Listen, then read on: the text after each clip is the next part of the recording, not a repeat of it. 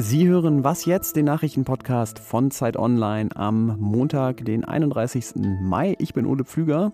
Hier ist das Update und es geht heute um drei komplizierte Sachen. Die Regierungsbildung in Israel, das deutsche Renten- und Steuersystem und was tun gegen Betrug in Corona-Testzentren. Redaktionsschluss für diesen Podcast ist 16 Uhr.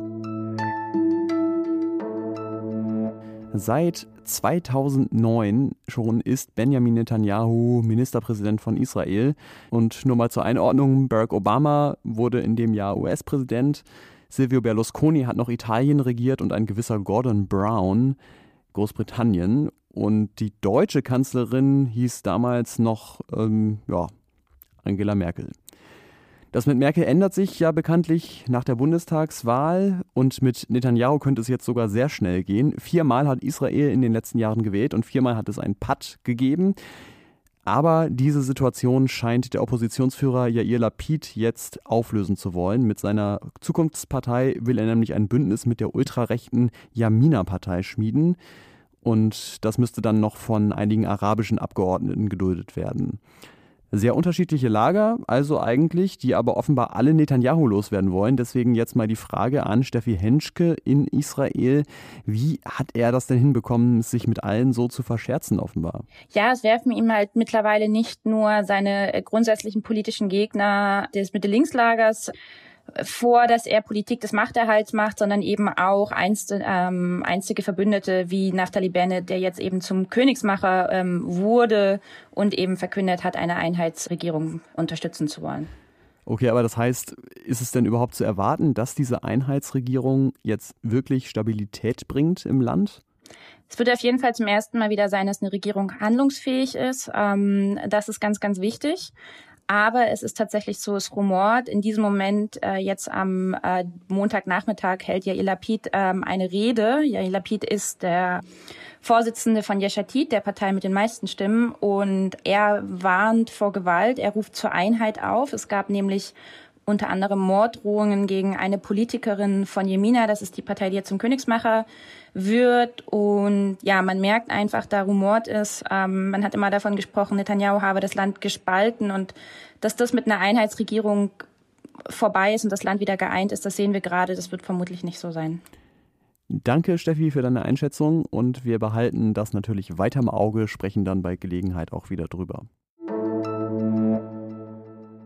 Heute Morgen in der Sendung hat ja Malte Born erklärt, warum es für Testzentren mit etwas krimineller Energie es ziemlich leicht ist, bei der Abrechnung zu betrügen. Es ist so, die, die Testzentren melden ihre Testzahlen an die kassenärztlichen Vereinigungen und sie übermitteln einfach ihre Zahlen, also sagen, wie viele Tests sie durchgeführt haben und werden bezahlt und müssen überhaupt keinen Beleg dafür erbringen. Und deswegen haben die GesundheitsministerInnen von Bund und Ländern heute darüber beraten, ja, was dagegen zu tun wäre.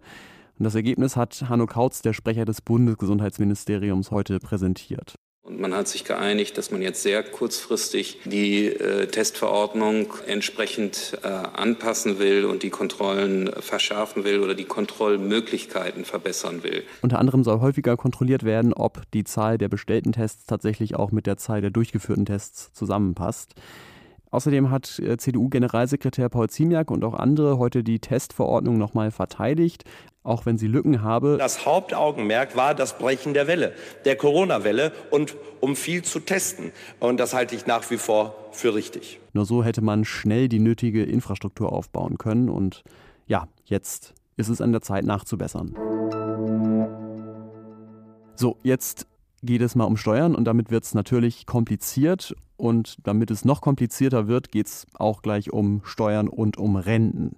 Bis 2005 wurden die Rentenbeiträge schon im Berufsleben besteuert und ab 2040 soll das genau andersrum sein, dann werden die Steuern auf Rentenbezüge wirklich erst im Ruhestand erhoben. Wir stecken da also gerade in einer Übergangsphase und dabei wird es aber die nächsten Jahre nicht immer gerecht zu gehen. Das hat der Bundesfinanzhof heute festgestellt. Dass künftige Rentnerjahrgänge in vielen Fällen von einer doppelten Besteuerung betroffen sein werden. Das war hier die Vorsitzende Richterin Jutta Förster. Das heißt, das Bundesfinanzministerium muss dann nachbessern und hat heute auch schon angekündigt, das tun zu wollen in der nächsten Wahlperiode. Die beiden Rentnerpaare übrigens, die da konkret geklagt hatten, beziehungsweise Revision jetzt nochmal eingelegt hatten, die haben allerdings nicht recht bekommen, denn die Revision ist unbegründet, weil keine doppelte Besteuerung der Renten des Klägers vorliegt. Was noch? Seit 2013 war der Frühling jedes Jahr in Deutschland wärmer als im Durchschnitt. Und diese Serie ist, man kann es vielleicht auch am Wetter schon erahnen, dieses Jahr tatsächlich gerissen. Das Frühjahr war um 0,5 Grad kühler als in der Vergleichsperiode von 1961 bis 1990.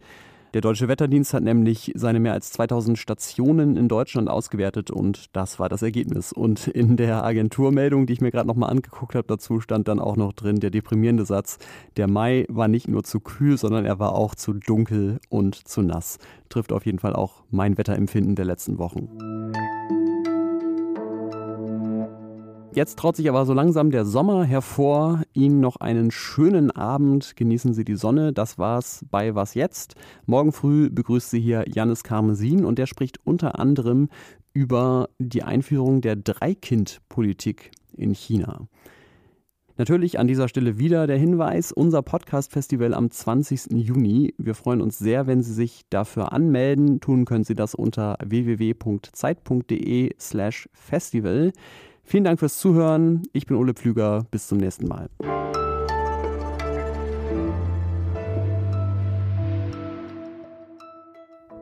So, jetzt brauchen wir noch einen Rausschmeißer. Da kann man ja irgendwas improvisieren. Denke ich immer, aber manchmal fällt mir auch einfach nichts ein.